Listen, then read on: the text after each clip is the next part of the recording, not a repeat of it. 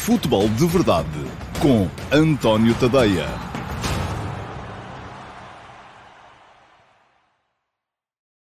Ora, então, muito bom dia a todos uh, e sejam bem-vindos ao Futebol de Verdade, sexta-feira, dia 12 de março de 2021, última edição da semana do uh, Futebol de Verdade. Amanhã há QA, vou gravar mais daqui a bocado.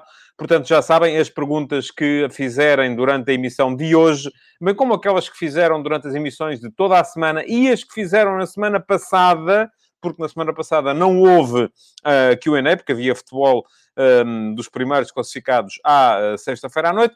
Todas essas perguntas vão ser agora metidas dentro de uma tómbola e eu vou lá escolher as uh, perguntas às quais posso ainda responder uh, durante a emissão da manhã do QA. Um, muitos temas com certeza vão aparecer porque são temas que uh, foram originados por duas semanas, dez edições do Futebol de Verdade. É muita coisa para escolher as 10, 11, 12, 13 perguntas. Vamos lá, um, mais ou menos para cerca de meia hora de programa do QA que vai para o ar amanhã amanhã, ao meio-dia e meia, Uh, no meu site, no antoniotadeia.com e no meu canal de Dailymotion. São os únicos dois sítios onde podem ver o Q&A, uh, ainda que depois apareçam links no Twitter e no uh, Facebook. E um lembretezito uh, no meu Instagram. Mas o futebol de verdade, eu há muito tempo não digo isto aqui, convém de vez em quando lembrar. O futebol de verdade vai para o ar diariamente, em direto, uh, de segunda a sexta-feira, ao meio-dia e meia, uh, em todas as minhas redes sociais, menos no Instagram, porque neste momento o StreamYard e o Instagram não conversam um com o outro. Portanto,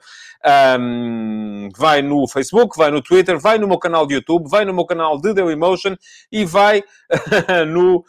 no agora estou-me a rir por causa desta pergunta do uh, Yoko 1904, que me pergunta se eu já encontrei a cassete do Cruyff. Oh, oh, oh, eu, oh Sérgio, eu, eu reparo uma coisa. Estamos em confinamento. Eu, disse-vos na altura que a cassete estará alguns no sótão dos meus pais, do meu pai, uh, que vive uh, em Coruche e, portanto, não fui lá ainda. Quando lá for, prometo que vou à procura disso para ver se encontro. Bom, mas estava a explicar que o uh, Futebol de Verdade vai para o ar diariamente, segunda a sexta-feira, sempre na minha, nas minhas redes sociais, todas menos no Instagram. Vai no Facebook, vai no Twitter, vai no um, YouTube, vai no meu site também e ainda pode descarregá-lo em formato podcast um, em qualquer do fornecedor de podcast que utilize uh, para poder depois ouvir no, quando lhe der mais jeito durante o dia. Bom, vamos então ao programa de hoje. É um programa que, tal como o título explica, vai ser dedicado um bocadito à bazuca que o governo tem para apoiar o desporto, a tal bazuca financeira. Uh, vai ser dedicada à antecipação da próxima jornada da Liga Portuguesa, a 23 e um, ainda vou falar aqui um bocadinho daquilo que foi a Liga Europa ontem. Ontem houve uma série de jogos. A Liga Europa estava, com exceção, acho eu, daquele jogo entre o uh, Manchester United e o Milan, uh, parece-me que havia ali alguma desigualdade. O estatuto de cabeça de série permitiu que houvesse favoritos muito marcados em quase todos os jogos e, portanto, esta eliminatória ainda não me parece que seja particularmente interessante uh, em termos de incerteza. Ainda assim, uh, enfim, perguntam-me que jogos é que eu destaco. Destaco naturalmente os jogos onde houve um, jogadores e treinadores portugueses uh, envolvidos.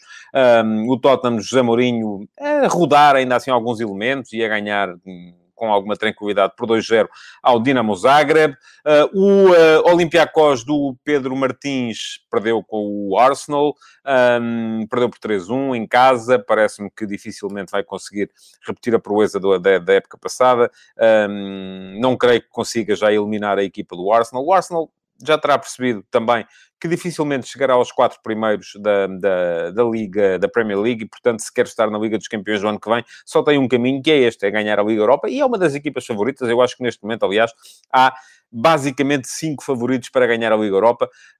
Um, temos o, Tottenham, temos o Arsenal, uh, temos a equipa que sair desse confronto entre o Manchester United e o Milan, e parece-me que o Manchester United teve alguma sorte da forma como saiu com o empate do jogo em casa, mas também creio que o Manchester United terá mais, se calhar, uh, facilidade a jogar, com, uh, a jogar fora de casa, embora este resultado 1 a 1 faça com que o Milan possa entrar na segunda, na segunda mão um, satisfeito com o 0 a 0.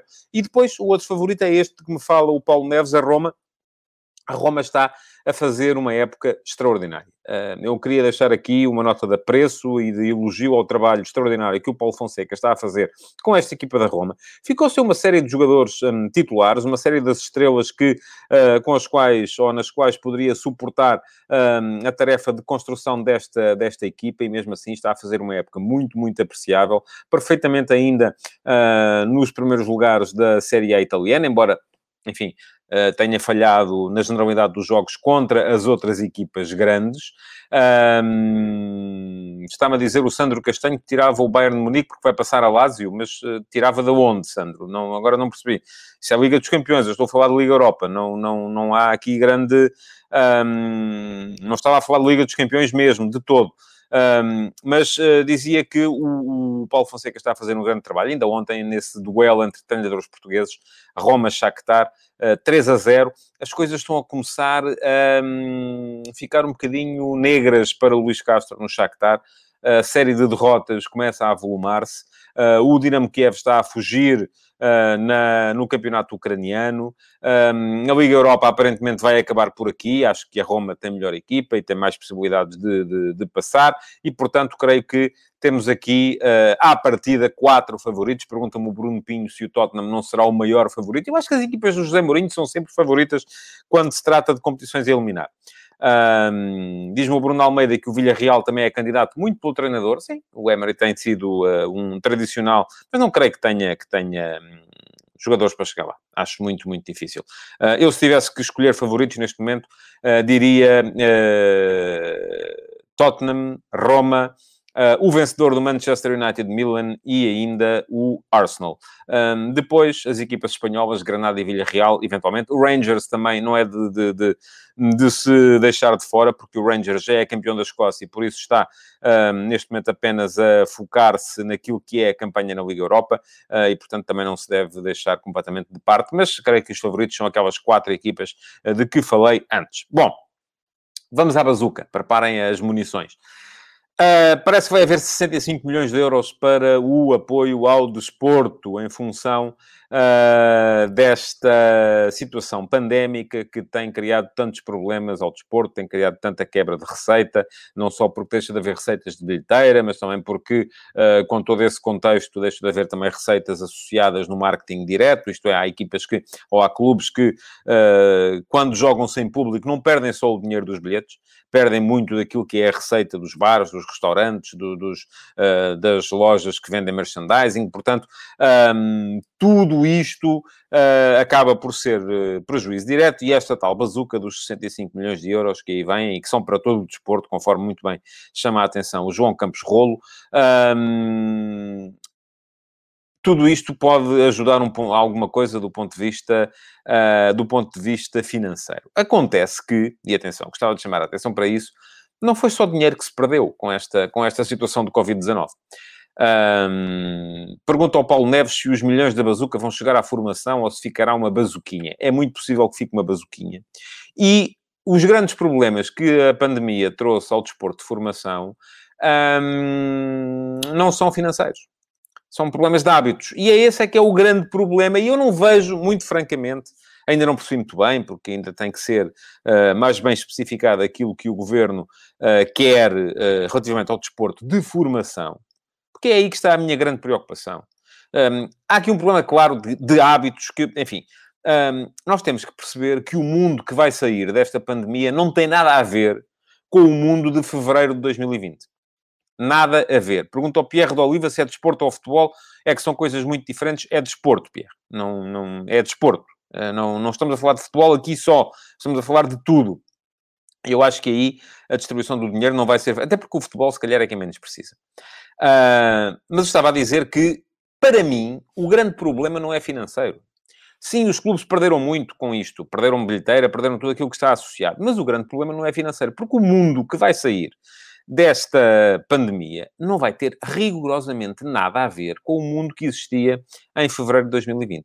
Vocês pensem numa coisa. Muitos de vocês estão, como eu, em teletrabalho. Habituaram-se a estar em casa. É uma coisa que é confortável, é cómoda, não temos que andar no trânsito, não temos que andar a batalhar por lugares de estacionamento. Uh, ainda no outro dia estava a fazer contas e a perceber que uh, não meto uh, gasóleo no depósito do, do, do, carro há mês e meio, e, e, isto acaba por ser um, uma nova situação que depois, eu não sei, mas admito perfeitamente que para todos nós quando acabar tudo isto do, do, do, do, Vamos ter todos saudades de ir ver desporto ao vivo, mas ao mesmo tempo o apelo do sofá é muito grande, não é? E o desporto está todo na televisão. Eu não sei uh, até que ponto é que o desporto vai conseguir recuperar o público que tinha antes. Vamos ver, eu espero que sim. Mas uh, o apelo do sofá e da televisão é enorme e todos nós estamos hoje em dia mais sedentários, mais gordos, uh, mais preguiçosos, mais habituados a estar em casa e isto aplica-se, enfim, se aplica ao público. Agora imaginem a forma como isto se aplica aos miúdos que praticam desporto. Não é?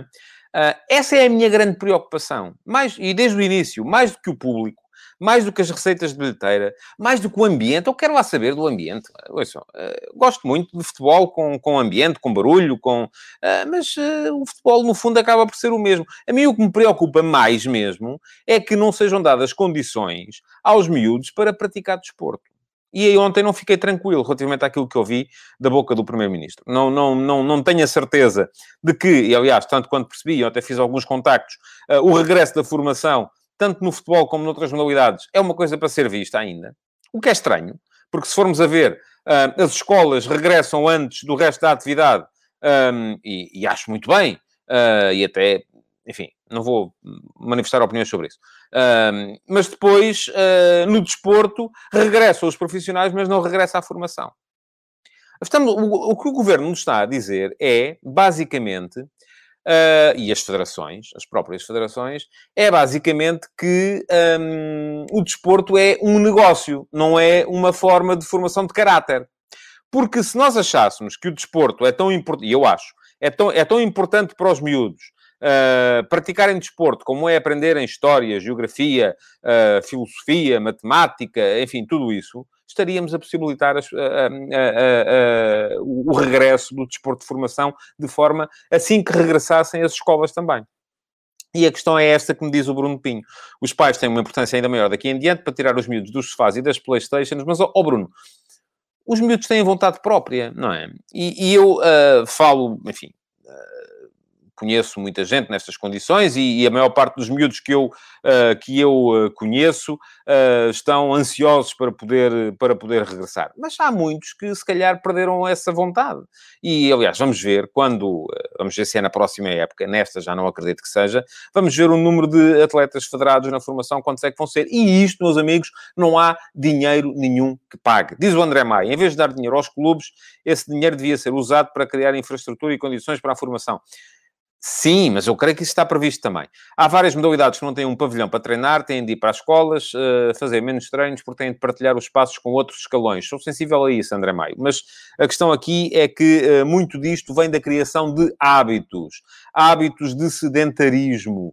Hábitos uh, que dificilmente vamos recuperar, porque o apelo do sofá da PlayStation é muito grande e eu espero que consigamos voltar a ter os miúdos a praticar desporto, porque isso já o expliquei aqui várias vezes, é fundamental na forma como os miúdos, um dia mais tarde, vão ser cidadãos, vão ser adultos, um, na forma como vamos encarar a saúde pública, na forma como vamos encarar a saúde mental. E, volto a dizer, não tem nada a ver com virmos a ter bons ou maus jogadores, virmos a ter a capacidade para fazer mais valias em transferências daqui para a frente ou não. Tem a ver com os cidadãos que estamos a criar. E a prática do desporto, sobretudo do desporto coletivo, para mim, é fundamental para a formação de caráter dos das crianças e dos adolescentes. E, portanto, um, acho que estamos a levar isto tudo com muita leviandade. Dizemos assim, ah, agora temos aqui 65 milhões, está tudo resolvido. Ah, estamos a brincar, não é? Estamos a brincar com isto. Uh, não há dinheiro nenhum que pague aquilo que se está a perder. Uh, e era isso que era importante uh, as pessoas terem em conta e, e começarem a, a, a, avaliar sempre que tomam este tipo de decisões. Pronto, está aqui a minha opinião. Relativamente à bazuca, uh, acho que é positivo, uh, mas temo que seja um bocadinho de fogo de artifício e que acabe por não resolver aqueles que são os, os problemas fundamentais. Diz o uh, deve ser Carlos André R. Santos, um, o pós-pandemia vai ser muito mau em todas as modalidades, mas isso será a nível mundial. Pois eu sei que sim. Eu sei que sim, mas uh, a questão, eu, eu gostava era de perceber por que razão é que uh, o desporto de formação não pode começar quando recomeçam as escolas. Eu acho que devia começar também, porque, enfim, as coisas são uh, aquilo que são e o desporto é tão fundamental como tudo o resto. Diz o Manuel Marques, não há crianças a praticar desporto porque não é permitido. Quando houver condições será diferente. Eu sei, Manuel, eu sei disso perfeitamente. A questão é que quando for permitido, se calhar os miúdos já se dedicaram a outras coisas. Um, diz o Tiago Reis que cabe aos pais e aos clubes voltar a cativar os miúdos porque o meu filho está desmotivado. Diz ele, pois, há muitos nessas condições. A questão é que não há nada uh, que o Tiago possa dizer que uh, de repente muda outra vez a cabeça do, do, do, seu filho, acho eu, porque eles têm vontade de são são pessoas, não são eles não são uh, organismos que nós conduzimos, são pessoas. Bom, vamos em frente que há a jornada de, da Liga Portuguesa para falar e há jogos muito muito interessantes. Um, a jornada começa já hoje com um derby da Madeira, um nacional marítimo. Um, o Marítimo acaba de mudar de treinador pela, pela, segunda vez esta época. Começou a época com o Lito Vidigal. Uh, depois uh, mudou para o Milton Mendes, que era uma aposta da casa, treinador que vem da, vinha da equipa B. Uh, agora o Milton Mendes acabou por ver esgotar-se o balão de oxigênio que meteu na equipa e entra o Rúlio Velasquez, o espanhol, um, que na época passada, curiosamente, também substituiu o Lito Vidigal em Setúbal. Uh, acontece que a situação este ano é muito mais uh, complicada do que era da época passada em Setúbal. No ano passado em Setúbal, o uh, Rúlio Velasquez entrou a 23 jornadas do fim, este ano entra a 12. Portanto, tem menos 11 jornadas para... No ano passado, quando ele entrou, uh, o Vitória era 12 segundo, um, estava 4 pontos acima da linha d'água e acabou em 16 com um ponto acima da linha d'água, portanto não melhorou em termos de resultados, pelo menos. Este, é, neste momento, é o último, portanto, piorar não pode. Uh, pode melhorar, veremos se melhora. Eu não tenho grandes dúvidas. Uh, uh, gosto do futebol do, do, do, do, do defendido pelo Rui Velasquez, um futebol mais positivo, um futebol mais ofensivo.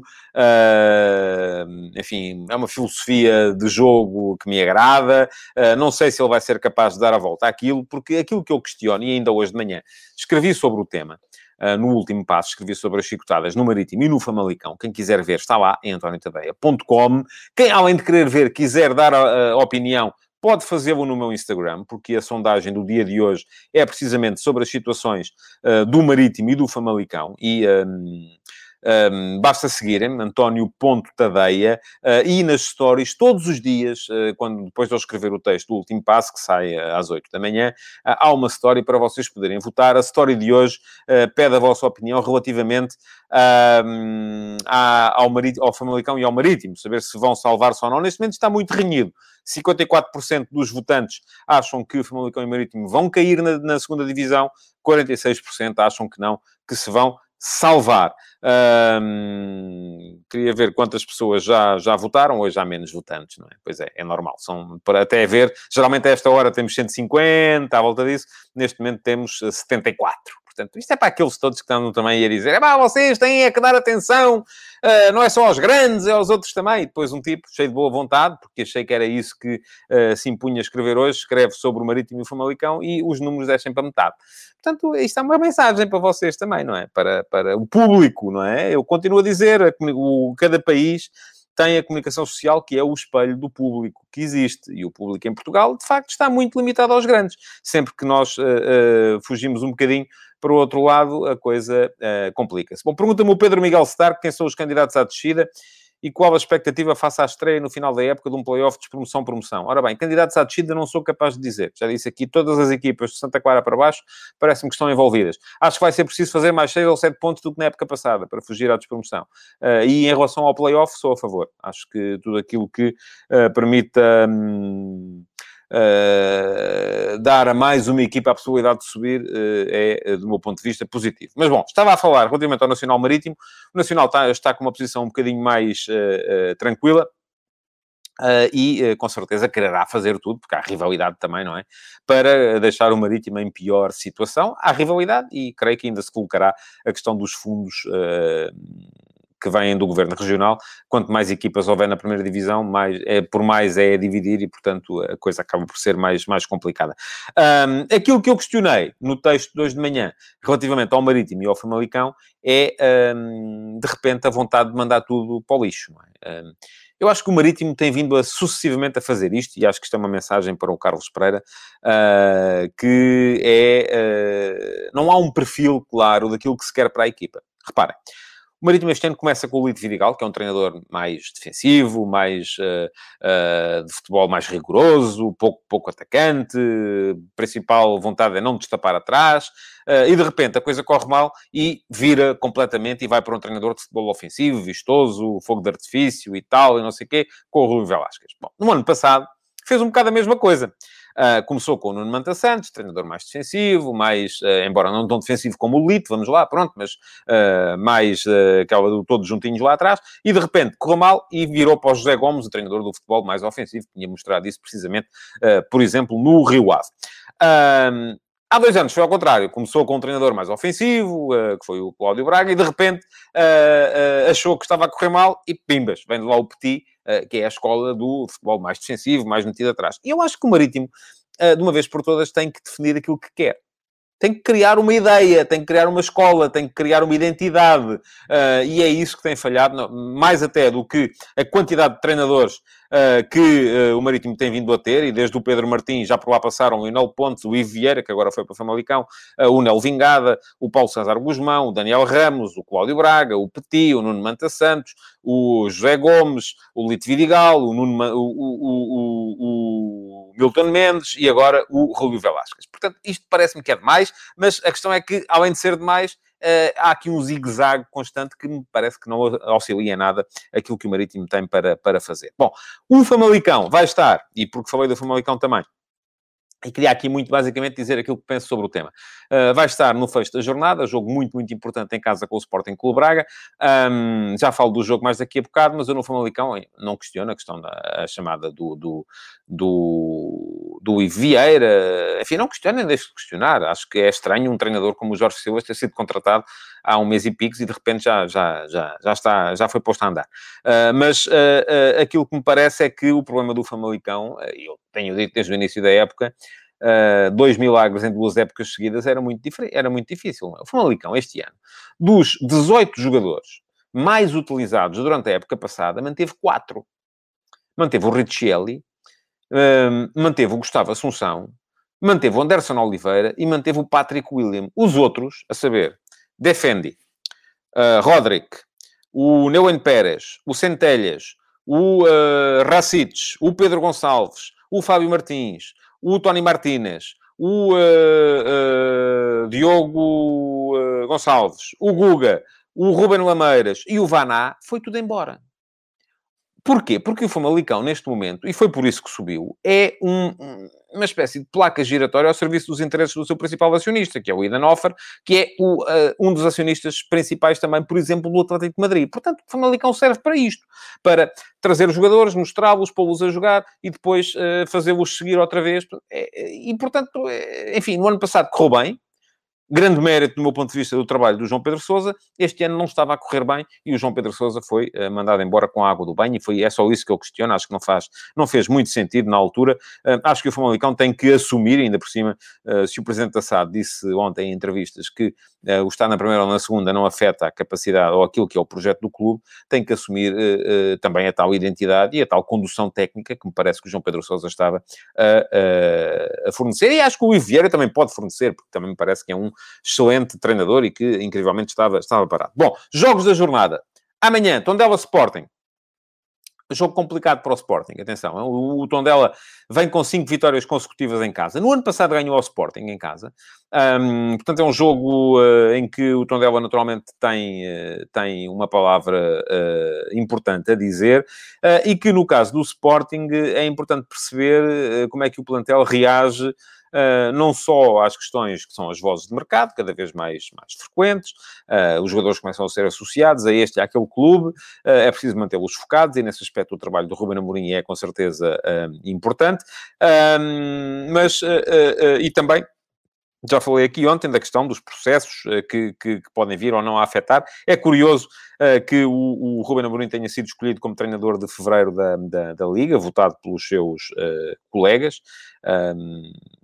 Não vou ao ponto de achar que aqui há uma, há uma manifestação de opinião da classe contra a Associação Nacional de Treinadores e, aliás, gostava de chamar a atenção para aquilo que foi a primeira vez que alguém da ANTF uh, se manifestou sobre o caso Ruben Amorim, o, o, na sua habitual coluna de opinião no Jornal Record. Hoje o José Pereira, presidente da Associação Nacional de Treinadores de Futebol, falou do tema um, e falou, embora não sendo absolutamente claro, e acredito que não o possa ser, falou dando a entender que a ANTF fez queixa de todos. E se é assim, eu acho que a ANTF lava daí as suas mãos. Continua a achar que a lei não faz muito sentido, que há treinadores como o Ruben Amorim, como o Luís Freire, que ganharam no campo o direito a poderem orientar equipas de primeira divisão, Uh, mas pelo menos mantém uma coisa que é o princípio da coerência, que é assim, sempre que aparece alguém, uh, seja, chame-se ele quem, quem, como se chamar, e esteja em que clube estiver, uh, acaba por uh, ter naturalmente de, de, ser, de ser denunciado, e aí a NTF pelo menos será, será absolutamente coerente. Agora, Uh, isto lança para cima da Comissão de Instrutores, do Conselho de Disciplina, um, todo um, um, um ónus que é o de, mas porquê é que se queixaram deste e não se queixaram dos outros, não é? Ou porquê é que instauraram um processo a este e não instauraram aos outros? Alguém tem dúvidas de, que, de quem é o, presidente, o, o, treinador principal do Nacional? Que é o Luís... É preciso chamar um jogador que tenha saído para dizer que é ele que dá os treinos? Eu acho que não, não é? Portanto, a, a, a questão aqui é um bocadinho perceber quem é que fez a geneira, não é?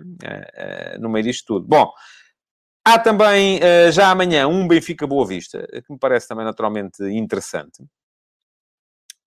o Benfica vem com três vitórias seguidas, três jogos sem sofrer golos. 2 a 0 ao Rio Ave, 2 a 0 ao Estoril, 3 a 0 à Bessade, uh, parece estar num bom momento, parece estar a ganhar balanço.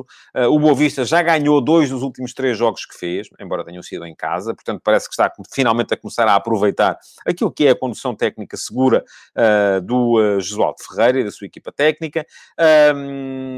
Parece-me que podemos ter jogo. Acho que o Boa Vista, aliás, é bom lembrar, o Boa Vista ganhou por 3-0 ao Benfica no jogo da, da primeira volta, uh, tem jogadores de elevadíssima capacidade, um, obviamente o Benfica é favorito, mas uh, não, não me parece que seja, uh, apesar da, da, posição má que o Boa Vista ocupa na tabela, não me parece que seja um jogo daqueles de, de, de de um de caras, não é? De que seja claramente, desde já assumida a vitória do, do Benfica. Sendo que o Benfica sabe perfeitamente que, se não ganhar, Uh, vai ter um problema, porque na próxima jornada desloca-se a Braga. Bom, no uh, domingo há Porto Passos de Ferreira, jogo muito, muito interessante também, em causa estão o terceiro e o quinto classificados, portanto, o Passos de Ferreira já ganhou ao Porto este ano também, tal como o Boa Vista ganhou ao Benfica. O Porto uh, virá de Turim com um misto de, de, de, de, sentimentos. Por um lado, a euforia da vitória, muito importante uh, na, na Liga dos Campeões. Foi derrota no jogo, mas uh, o apuramento para os quartos final da Liga dos Campeões. Por outro lado, o cansaço natural de quem teve que jogar não só 120 minutos, como mais de 60 desses 120 minutos com um homem a menos, e mesmo assim ser competitivo contra uma equipa tão forte como é a Juventus. Isto, naturalmente, vai... Uma, uma coisa acaba por contrabalançar a outra, mas do outro lado há o Passos de Ferreira, que é uma equipa que já mostrou que tem muito bom futebol e que pode perfeitamente também fazer sombra ao Porto. Este ano uh, já jogaram duas vezes, o Passos de Ferreira ganhou em passos por 3-2 para a Liga, podia ter ganho por mais, foi um jogo em que uh, o de Ferreira foi prejudicado. Um, o Porto ganhou por 2-1 em casa para a Taça da Liga, uh, portanto parece-me que há, uma, há aqui uma possibilidade, embora o Passos tenha perdido as últimas duas saídas, 2-0 em Alvalade com o Sporting, 3-0 nos Açores com o Santa Clara. Isto pode denunciar que a equipa do Passo estará, se calhar, a perder um bocadinho de gás, mas parece-me que ainda assim é um jogo muito, muito... Uh, que pode vir a ser complicado para o Porto. Portanto, já perceberam que vamos ter uma jornada muito interessante, da, da qual vos falarei aqui na segunda-feira. Porque na segunda-feira, uh, atenção, ainda há mais um jogo, é? que é o tal Famalicão Braga. Estreia de Vieira, à frente da equipa do, do, do, Famalicão. Alguma curiosidade de ver o que é que ele faz. Eh, como equipa que mesmo assim se reforçou bastante, apesar de ter perdido aqueles jogadores todos que eu disse, reforçou-se bastante no mercado de, de, de, janeiro e tem ali gente importante para poder vir a fazer uh, outra vez uma boa, uma boa equipa. Um, o Braga vem com, num grande momento, três vitórias seguidas, uma delas no Dragão. Eh, desde a final da Taça da Liga, que perdeu com o Sporting, só perdeu mais duas vezes, ambas com a Roma, empatou duas vezes com o Porto e o resto ganhou sempre. E lá está. é o último jogo que o Braga tem antes de, desse confronto com o Benfica, que à partida, desde que o Sporting faça aquilo que tem que fazer, Uh, vai ditar o afastamento uh, de uma das equipas, uh, ou até eventualmente das duas, porque, enfim, se o Benfica ganha o Braga, até se pode dizer que depois o Benfica está a ganhar balanço e tal, embora mesmo assim fique numa situação que não é melhor do que a do Braga em termos posicionais. Uh, mas se o Braga ganha o Benfica, uh, e o Benfica estará naturalmente numa posição muito complicada, uh, porque pode ver aumentar a sua distância para os primeiros. Portanto, um, vai ser com certeza uma jornada muito, muito interessante. Estarei aqui para vos falar dela na próxima segunda-feira, em mais uma edição do Futebol de Verdade. Entretanto, já lembro-vos de mais duas coisas. Um, queria que Uh, deem um salto ao Instagram, António Ponte Tadeia. Vão lá votar. A votação de hoje, a sondagem de hoje é sobre Famalicão e Marítimo, mas é para depois não andarem a dizer que uh, nunca se fala dos pequenos, que só se fala dos grandes, uh, porque a pessoa depois faz uma coisa sobre os pequenos e os números baixam logo. E, portanto, agora é a vossa oportunidade de mostrarem que eu não tenho razão nenhuma e que, de facto, aquilo que importa é falar dos pequenos. Bora lá é votar se Famalicão e uh, Marítimo têm ou não, ou vão ou não salvar-se da descida de divisão.